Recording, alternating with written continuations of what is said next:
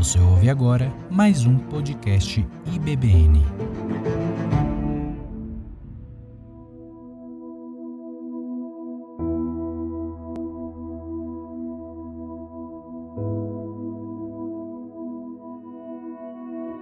Meus queridos irmãos e irmãs, a graça e a paz. Amém. Abramos nossas Bíblias na primeira carta de Pedro. É um texto conhecido por ocasião do nosso retiro. Nós refletimos em vários textos, alguns capítulos da carta, os pastores da igreja, o tempo que tivemos reunidos em retiro de Páscoa.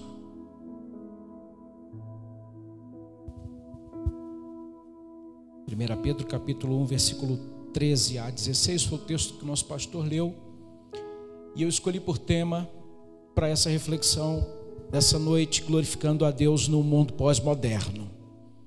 Eu quero que você é, hoje, pela graça do Senhor que nos é dada, outorgada, você tenha a capacidade de pelo texto pela ajuda do Espírito de Deus, pelo texto sagrado, você possa se instrumentalizar para que você possa discernir o mundo, o mundo que nós vivemos. Antes de tudo, nós precisamos fazer isso, discernir o mundo que nós vivemos. E a gente que tem o Espírito de Deus, a gente pode fazer isso. E com sabedoria a gente pode dar as devidas respostas, pode é, viver glorificando a Deus. Mas eu quero que você saiba algumas coisas desse texto, ou melhor, da carta de modo geral, para que a gente possa avançar. Essa primeira epístola de Pedro aqui, ela foi escrita aos forasteiros da dispersão. Tem certa semelhança com esses que hoje caminham. É, nós temos uma igreja que é chamada Igreja Universal, reunião de todos os crentes. Nós temos esse contexto mais local que é o nosso essa igreja, essa dispersão de forasteiros aqui é alvo do escrito do apóstolo Pedro nessa primeira carta. Esses cristãos, como Israel no passado, haviam se espalhado pelo mundo todo. E várias eram, várias foram as razões. E assim como eh, alguns foram dispersos pelas perseguições que foram movidas pelas autoridades judaicas, alguns também foram dispersos pela é, perseguição que foi movida pelas autoridades romanas, outros para fugirem de fenômenos da natureza ou de circunstâncias diversas. Era o público ao qual o apóstolo Pedro gostaria, queria alcançar e alcançou. Mas também essa carta aqui que nós temos em mãos, ela é direcionada aos gentios, isso é, aos cristãos de origem não judaica, mas que amavam a Cristo, que eh, serviam em todas as partes do Império Romano de então. É uma carta que é composta de cinco capítulos, num total de 105 versos, que procuram dar aos crentes encorajamento, vigor espiritual, aqueles que estavam sendo açoitados, perseguidos por causa da sua fé, de maneira, eh, da maneira em que viviam. E essa epístola é escrita por Pedro, por volta do ano 63, dizem as melhores correntes, que é o ano 63 da era cristã, provavelmente escreve de Roma procura lembrar é, valores importantes no seu tempo, mas que são verdades eternas para todos os tempos e todos os crentes. Lembrar valores importantes e procura trazer a lembrança dos, dos cristãos é, os cuidados com a vida numa sociedade corrompida que rejeita a, a, nossa vida, que rejeita a nossa fé por causa do nosso compromisso com Cristo. Então, são escritos valorosos que sim, procuram lembrar de valores eternos a todos quantos seguem o Senhor com o vigor e a sinceridade devidas. Mas ressalta que eh, vale a pena servir resignadamente, resignadamente ao Salvador, Senhor, nosso Supremo Jesus. Então, essa é uma mensagem extremamente atual. É uma mensagem muito clara aos nossos corações, embora com quase dois mil anos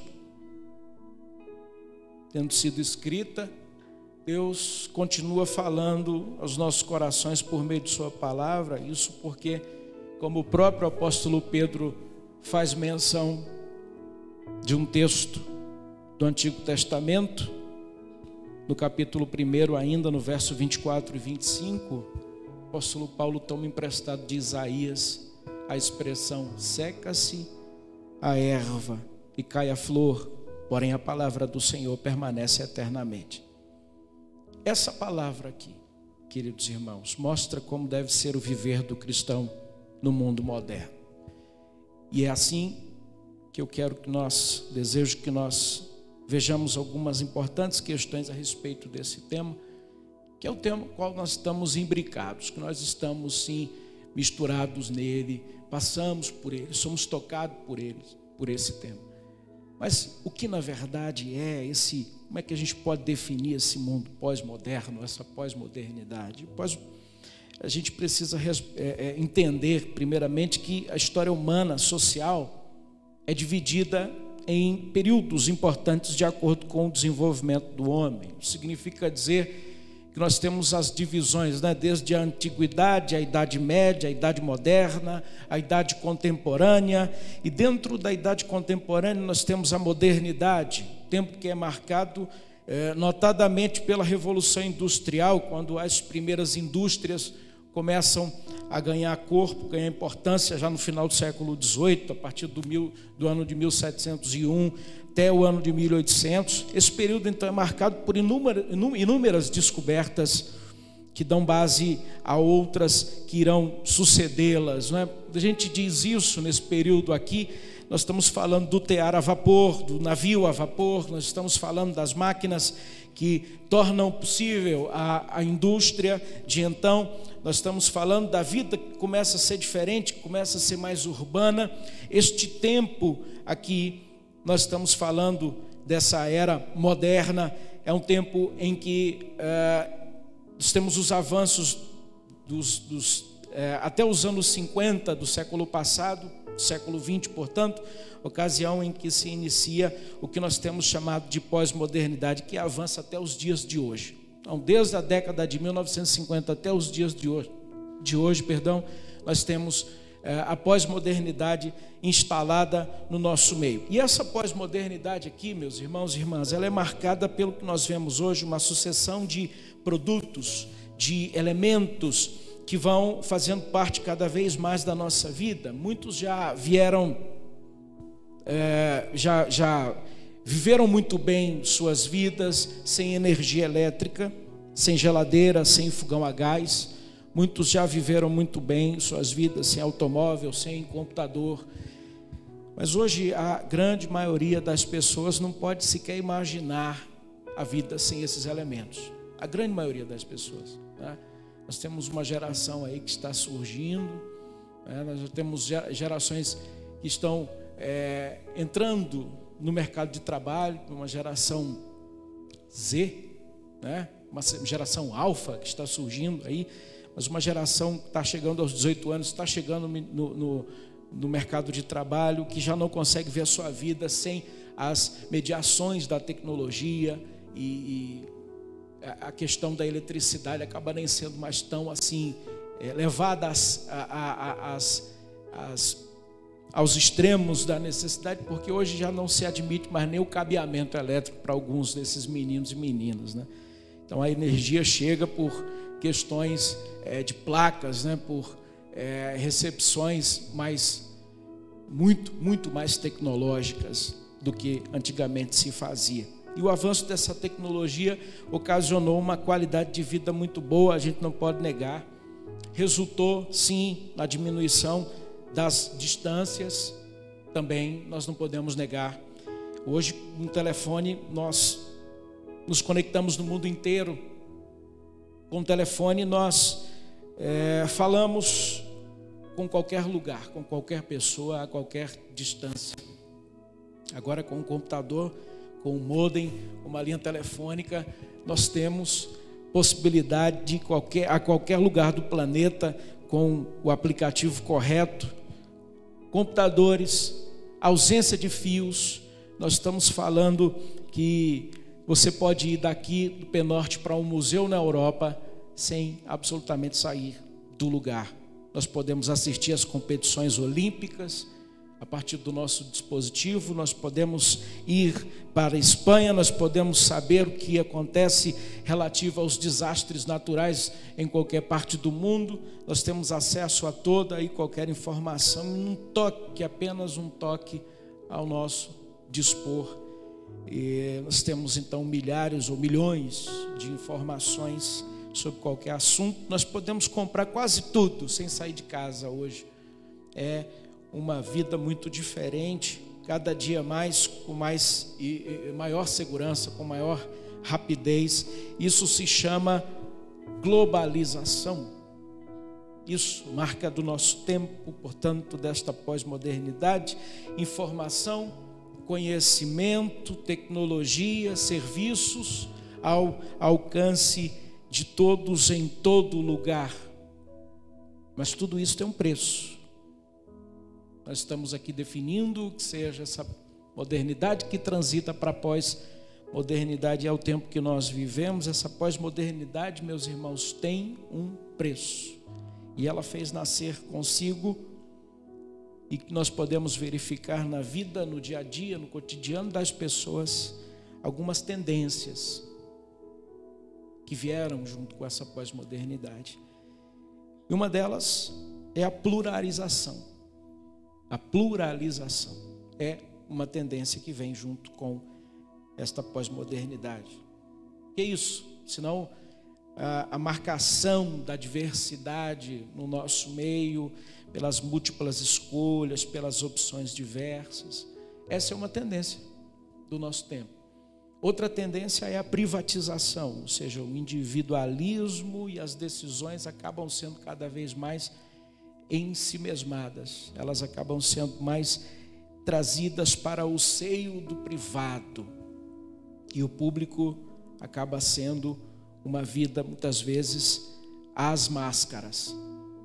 Nós temos aquela velha frase, né? ninguém pode se meter na vida de ninguém mais. Isso é marca da tendência da privatização dentro da pós-modernidade. Mas nós temos ainda a qualificação, que é marca também da pós-modernidade, a qualificação, essa é, ênfase aqui na eficiência de fazer bem algo, é, na, na eficácia de fazer algo produzir resultados. Também isso é marca dessa qualificação que está inerente à pós-modernidade. Também a descartalização. Nós falamos que hoje o mundo é descartável sejam os valores materiais, sejam os valores emocionais, sejam os valores espirituais. Tudo é descartável hoje. Né? A descartalização é uma marca também da pós-modernidade. A secularização e a mistificação são tendências muito fortes, são ênfases muito fortes dessa pós-modernidade, secularização e mistificação. É a luta entre esses dois fatores aqui que marca nossos dias, né? É o, o, abandono das formas tradicionais de estruturação social baseadas no religioso, por exemplo, naquilo que é religioso. Entre os vovôs e, as vovós tinham, é, ainda tem, obviamente, tradições que passaram, que transmitem, que ao longo do tempo foram esvanecendo, foram sucumbindo, foram sendo deixadas de serem apreciadas, de serem seguidas. Né? Hoje, se você repete algum comportamento é, que é, vivido ah, pelo seu avô, e você cultiva determinados valores, você é tido como um retrógrado, como alguém que vive em outro tempo, que é passado. Né? Hoje em dia você é taxado muito facilmente em razão de alguns valores que você segue e que estiveram nos avós, nos avós por que não dizer a globalização propriamente dita, que é a visão econômica, é a visão social, é a visão cultural, até mesmo a visão religiosa, nível global, sem barreiras. Quando a gente fala de globalização, nós não podemos pensar, não podemos deixar de pensar numa espécie de intento de transformar o mundo numa espécie de uh, unidade, seja pela unificação de uma moeda, seja pela unificação de uma uh, religião. Nós temos isso no nosso meio. Tá? Ou o imediatismo e o, e o pragmatismo, a pragmatização, tá certo? são também marcas, ênfases desse tempo que nós chamamos de pós-modernidade, onde as coisas, as pessoas, as instituições é, são úteis se atenderem o objetivo que se espera delas. As pessoas também acabam se vestindo com essas roupas, ou acabam recebendo essas roupas de outros. Né? Você só serve enquanto você puder doar, dar algo. Se você não puder, você não serve mais. Então, essa, essa pragmatização acaba dando para nós o tom de muitas coisas, até da utilização dos recursos tecnológicos. Eles têm prazo de validade, mas acaba que nós somos forçados, conta do pragmatismo, conta desse imediatismo, acabamos sendo forçados a trocar de equipamento antes do tempo necessário. Mas, meus irmãos, Diante de tudo isso, dessas ênfases, desses vetores que são oriundos da pós-modernidade, eu pergunto aos irmãos: como nós podemos viver num mundo como este? Negando? Eu digo simplesmente isso não existe, como já disse o padre Quevedo.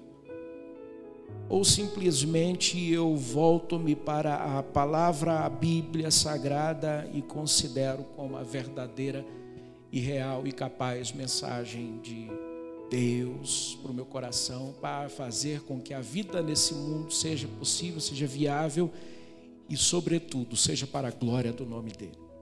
É isso que nós estamos falando aqui. O mundo a gente já entendeu como é, mas e como é que nós vamos entender o que é, o que significa viver no mundo assim? E a mensagem da Bíblia é atual, meus irmãos, nós não podemos negar isso. A mensagem da palavra de Deus é verdadeira e por isso deve ser a nossa única regra de fé e prática, única regra de fé e conduta, mesmo no mundo pós-moderno. Nós podemos, nós podemos e devemos, nós precisamos nos guiar pela palavra de Deus. Essa é a orientação do apóstolo Pedro. Esta é a orientação que se segue apóstolo Pedro afirma no texto que nós lemos aqui, que nosso pastor leu, que nós precisamos viver tendo como base alguns procedimentos de fundamental importância para vivermos no mundo pós-moderno, glorificando a Deus. E esses procedimentos de fundamental importância, que eu quero distinguir alguns no texto que nós lemos. Note na sua Bíblia, já no verso 13, onde está dito que nós precisamos estar preparados, ou preparem sua mente para a ação, diz a nova versão transformadora. As versões mais tradicionais Almeida vão dizer assim: nós precisamos cingir o entendimento. Essa palavra aqui no grego é muito interessante, por oriental ele sempre estava vestido com uma bata muito longa e muito arrojada, de difícil movimentação. Então, quando se dizia assim, cinja-se os seus lombos, era o mesmo que dizer, ponha um cinto na cintura e ajuste a roupa de modo que você possa fazer movimentos ágeis. Apóstolo Paulo pega essa figura e diz assim: ponha essa cinta na sua mente, no seu coração. Esteja preparado para fazer movimentos, para lidar com questões, esteja pronto para isso. E a NVT vem e nos brinda com essa belíssima tradução. Preparem suas mentes para a ação. Como é que eu vou agir com a mente, pastor? É exatamente no terreno onde acontece a guerra é exatamente onde os dados inflamados são emitidos, para que você vá se acostumando com as coisas, caso não esteja com a mente cingida. É exatamente onde nós somos atacados bem no fronte. Por isso, aqui nós temos de forma veemente, muito clara, a recomendação do apóstolo Paulo, dentro do arcabouço dessa chamada para uma vida de santidade, nós temos, estejam preparados a mente para a ação. E se a gente fosse traduzir isso para os nossos dias, esse negócio de cingir, eh, nós poderíamos dizer que para nós, meninos, homens, deve ser o mesmo que colocar cintas nas calças. Já sabe, né? Já disseram para os meninos: menino, você não tem nem idade de usar cinto.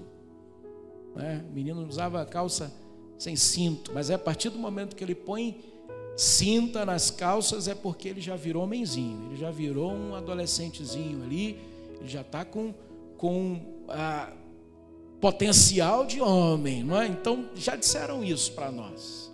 Então dessa forma a gente precisa entender, é o mesmo que botar cinta, cinto nas calças para que não sejamos surpreendidos por nenhuma peripécia, né?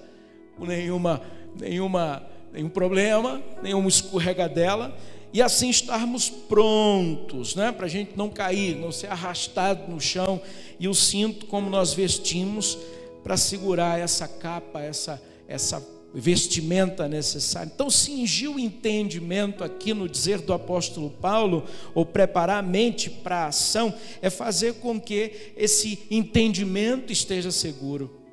É fazer com que a mente e o coração, como centro da vontade, volição, centro da tomada de decisões, esteja em segurança. Então nós temos que o caminho para isso possa ser uma realidade através da presença real da palavra de Deus na nossa vida, do modo como nós buscamos a presença de Deus através da sua santa palavra. O Salmo 119 já nos lembra ou nos lembrou que é, a maneira de não pecar contra Deus é guardando a palavra de Deus no coração. É assim.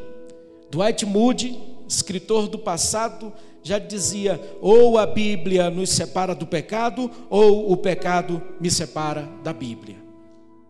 É bem assim, o ponto de incisão ou nós nos aproximamos de Deus por meio da palavra do Senhor, ou nós nos afastaremos da Bíblia, porque o pecado já reinou nos nossos corações.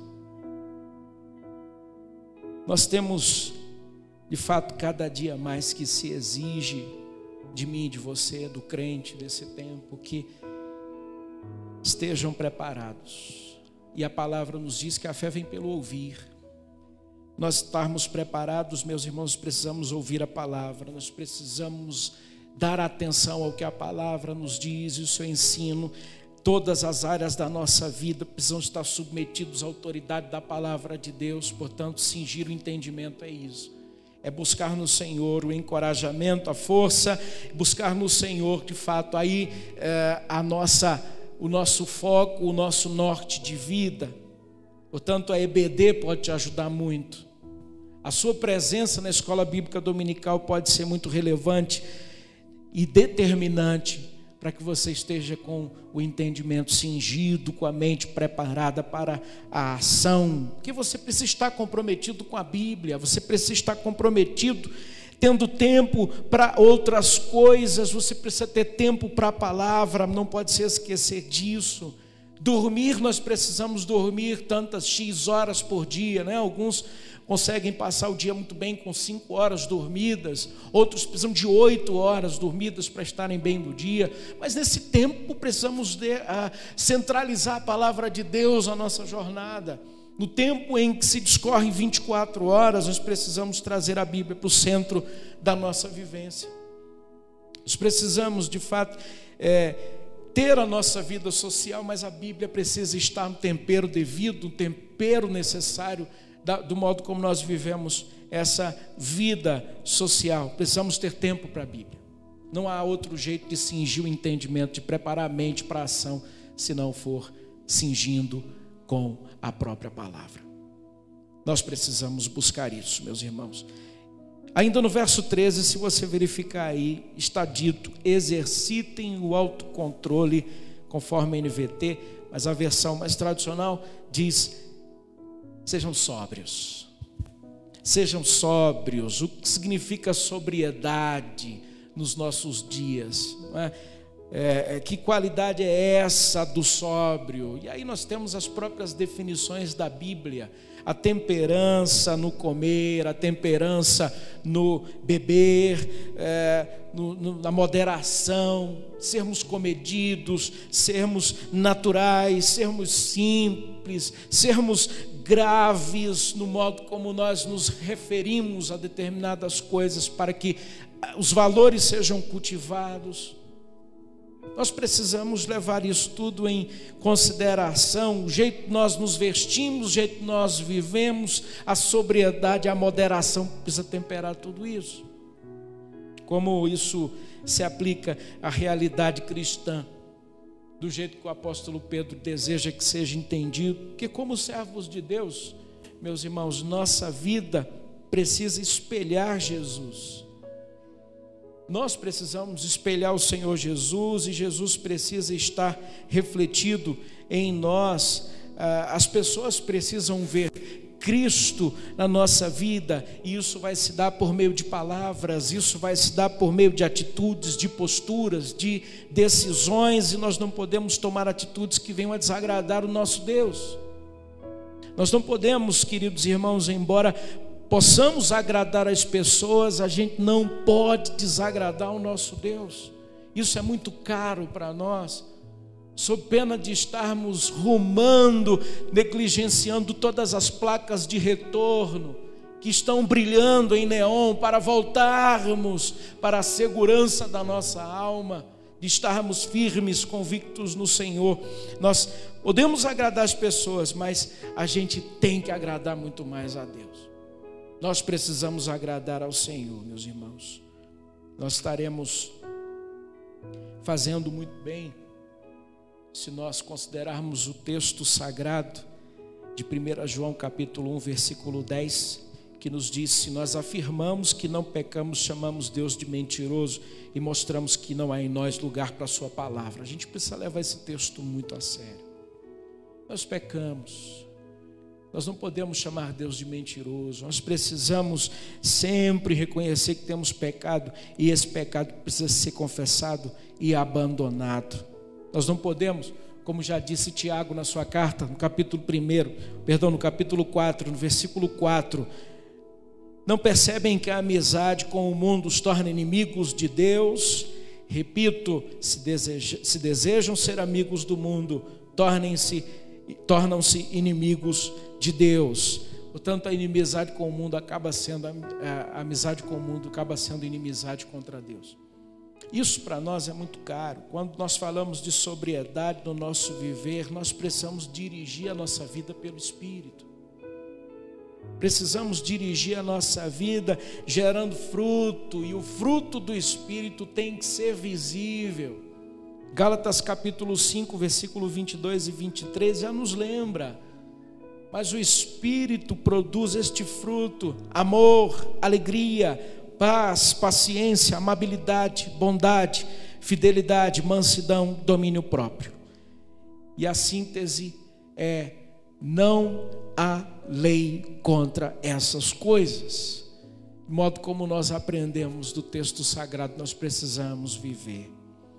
Muitos têm confundido, né, nesse tempo, a necessidade da sobriedade e a manifestação do Espírito em nossa vida com os dons do serviço. Muitos têm confundido isso.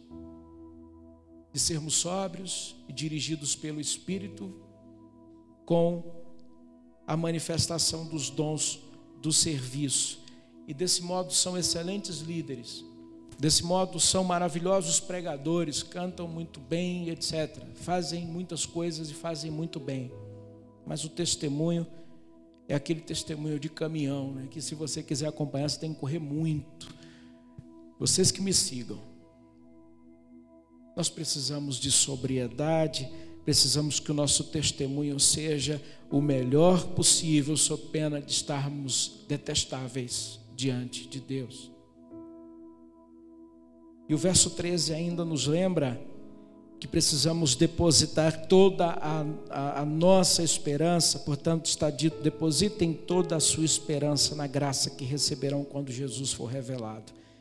Na versão ao meio da revista atualizada, diz: precisamos esperar na graça de Jesus Cristo. E esse não é o grande tema da nossa vida? Graça ou espera da graça essa esperança na graça, esperança cristã, ela se traduz na vida, na vida de oração, na vida de permanente comunhão com o Senhor. Essa esperança da graça se traduz do modo como o crente precisa é, ser identificado com aquele que, apesar de todas as situações da vida, pode confiar plenamente, pode esperar na graça de Jesus Cristo, que há de se manifestar quando ele, de fato, se materializar. Crente sem esperança é o que, gente? Crente sem esperança, sem alegria, crente sem é, vida com Deus é um resmungão. Crente sem esperança acaba sendo uma pessoa sem paciência, sem a mínima, a, a mais cândida porção de otimismo na vida. É um crente sem esperança. Não produz de modo algum algo que possa ser digno de. Ah, aprecia, aprecia, Senhor. Não produz, meus irmãos,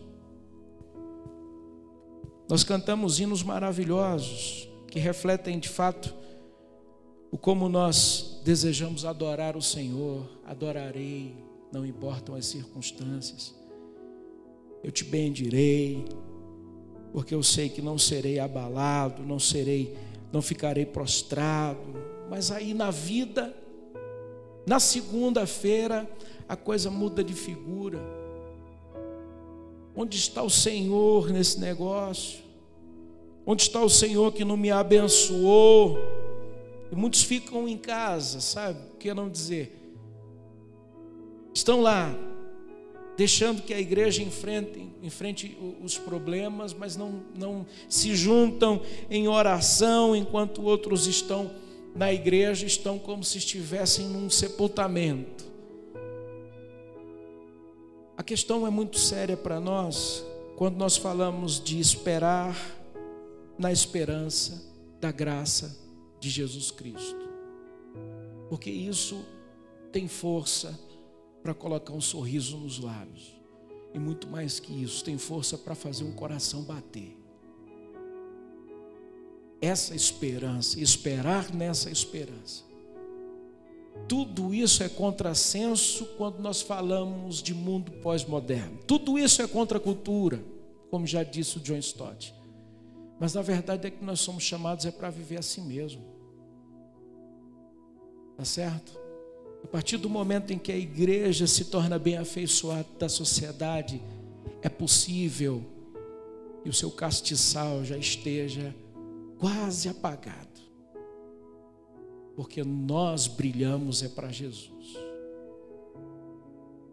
Nós brilhamos e somos de fato relevantes. Certamente a sociedade precisa do nosso valor, do nosso brilho, mas antes de desejarmos brilhar lá, nós brilhamos diante dos olhos do Senhor. Sou pena de ouvirmos o que uma determinada igreja do Apocalipse ouviu. Estou prestes a retirar-te. Estou prestes a retirar-te. O teu castiçal vai ser apagado.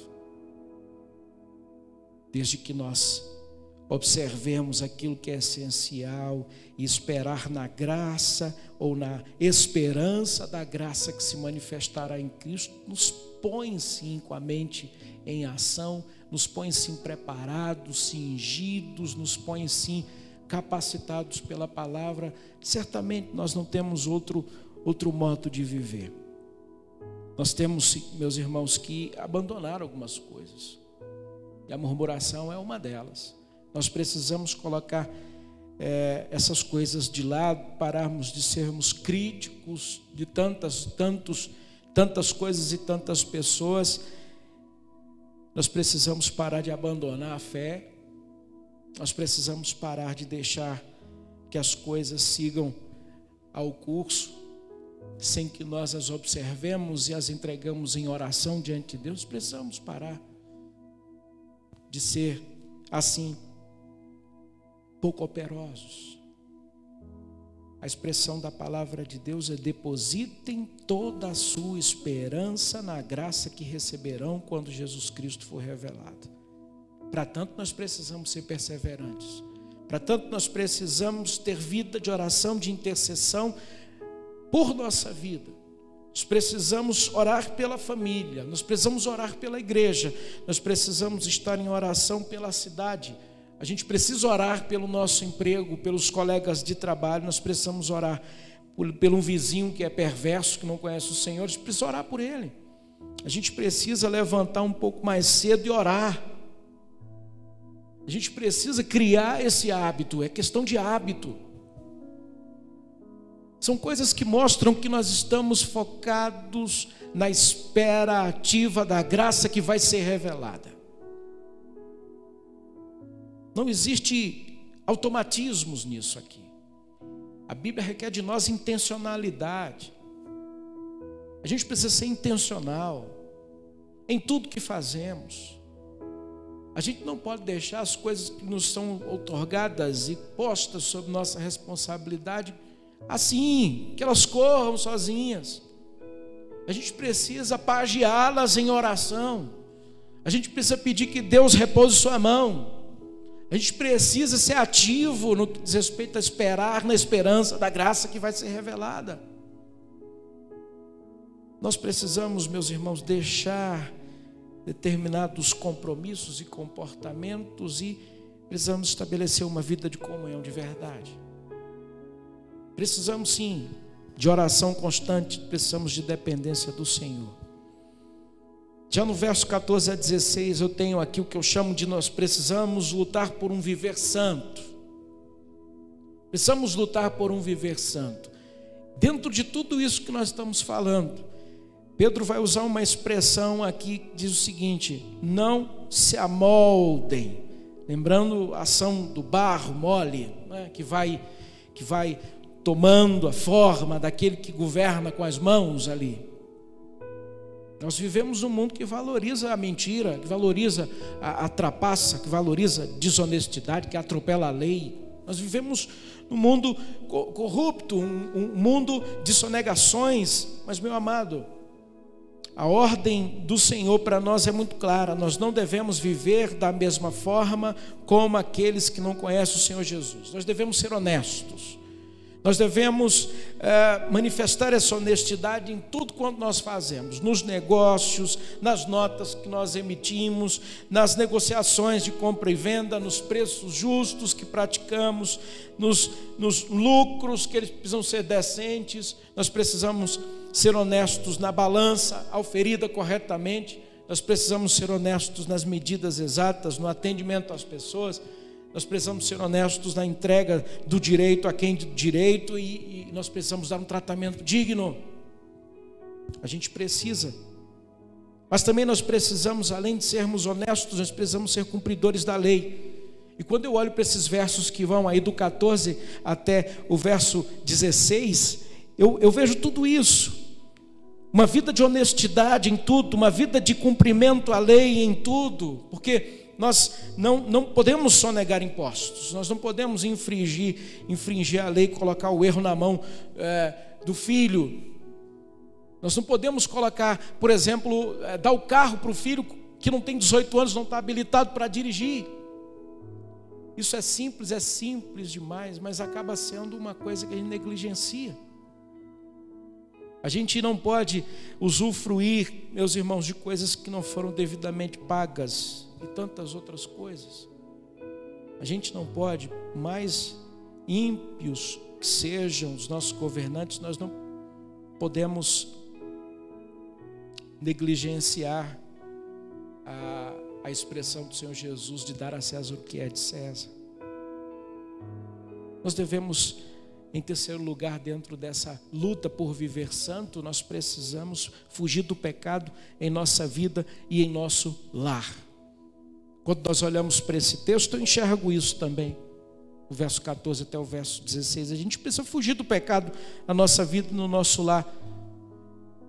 Sabe aquela coisa de trazer o inimigo para dentro de casa quando você traz determinada série, determinado filme, determinada bebida, você está você mesmo trazendo um cavalo de Troia para se estourar dentro da sua residência, não frequentar algumas, alguns ambientes que são já é, condenados, não estar lá, não deixar que os filhos vão, orientá-los a que sejam castos, sejam santos, porque essa é a petição, essa é a recomendação da palavra de Deus. A gente não pode transformar a nossa casa ou ainda o nosso coração com aquilo que não edifica.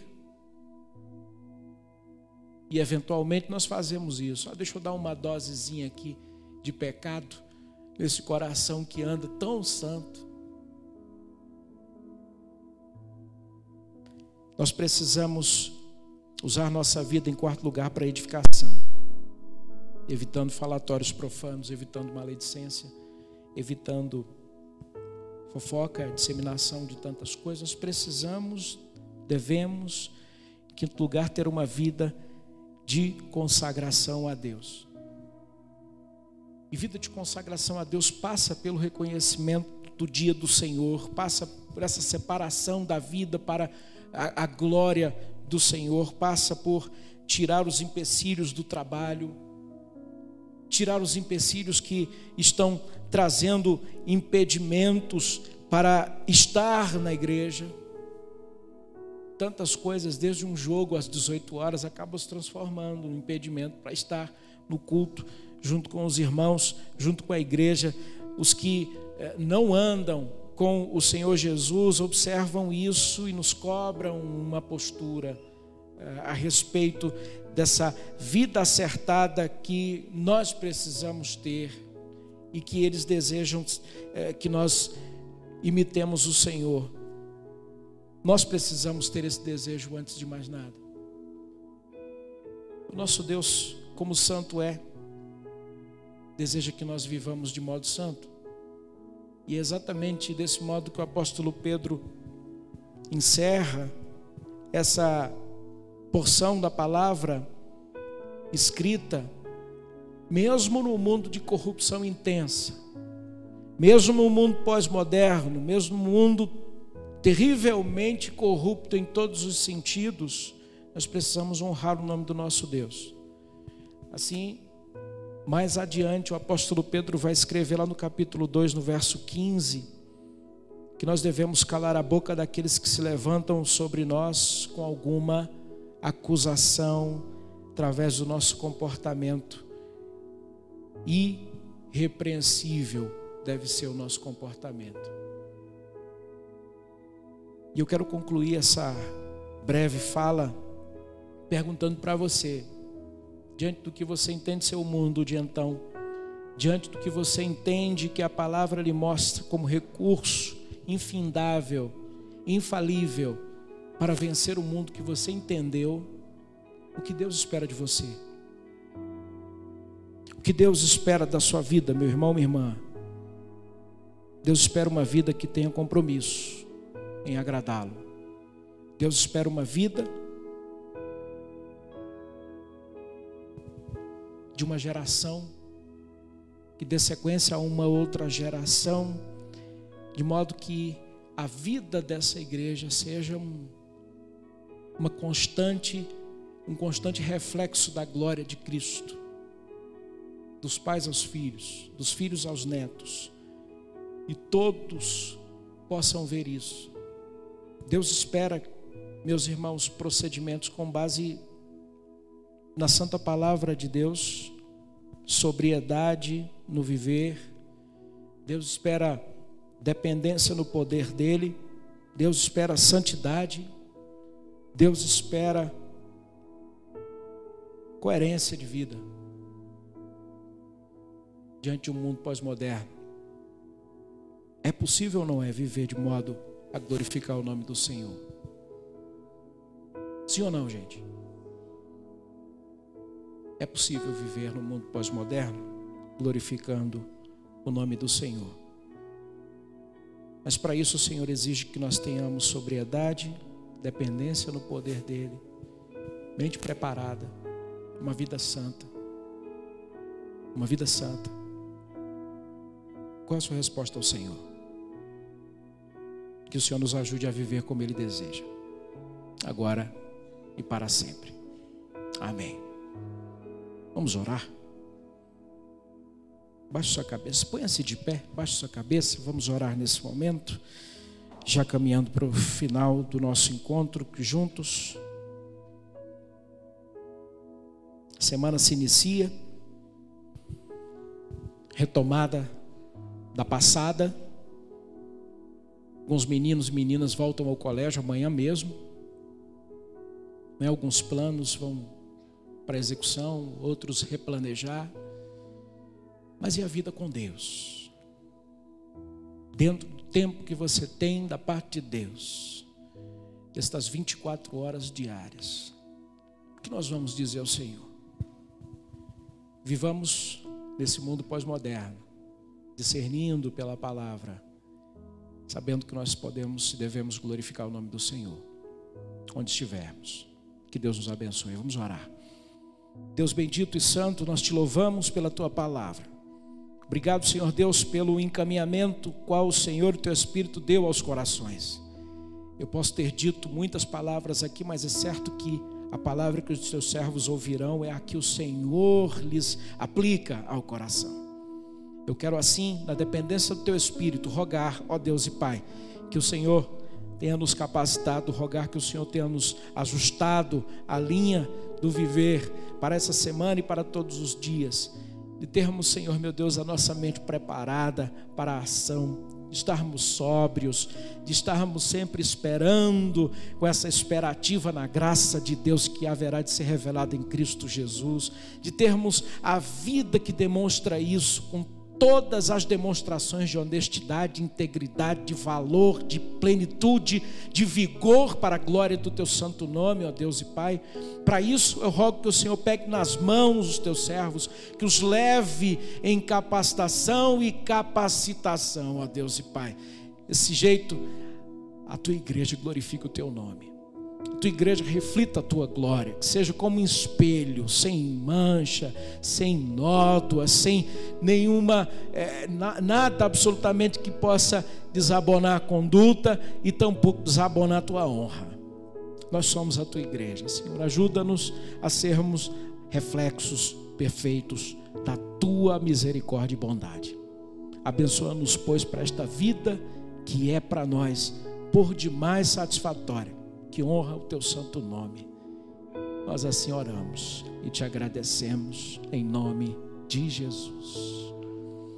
E que o amor de Deus, o Pai, que a graça bendita e redentora do Senhor Jesus, e as doces consolações e a comunhão do Espírito estejam conosco e conosco permaneçam, desde agora e para todos sempre. Amém. Deus te abençoe em nome de Jesus.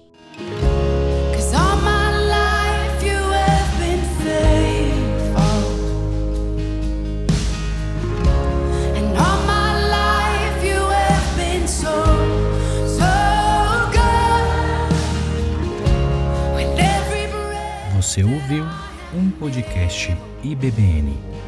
Oh,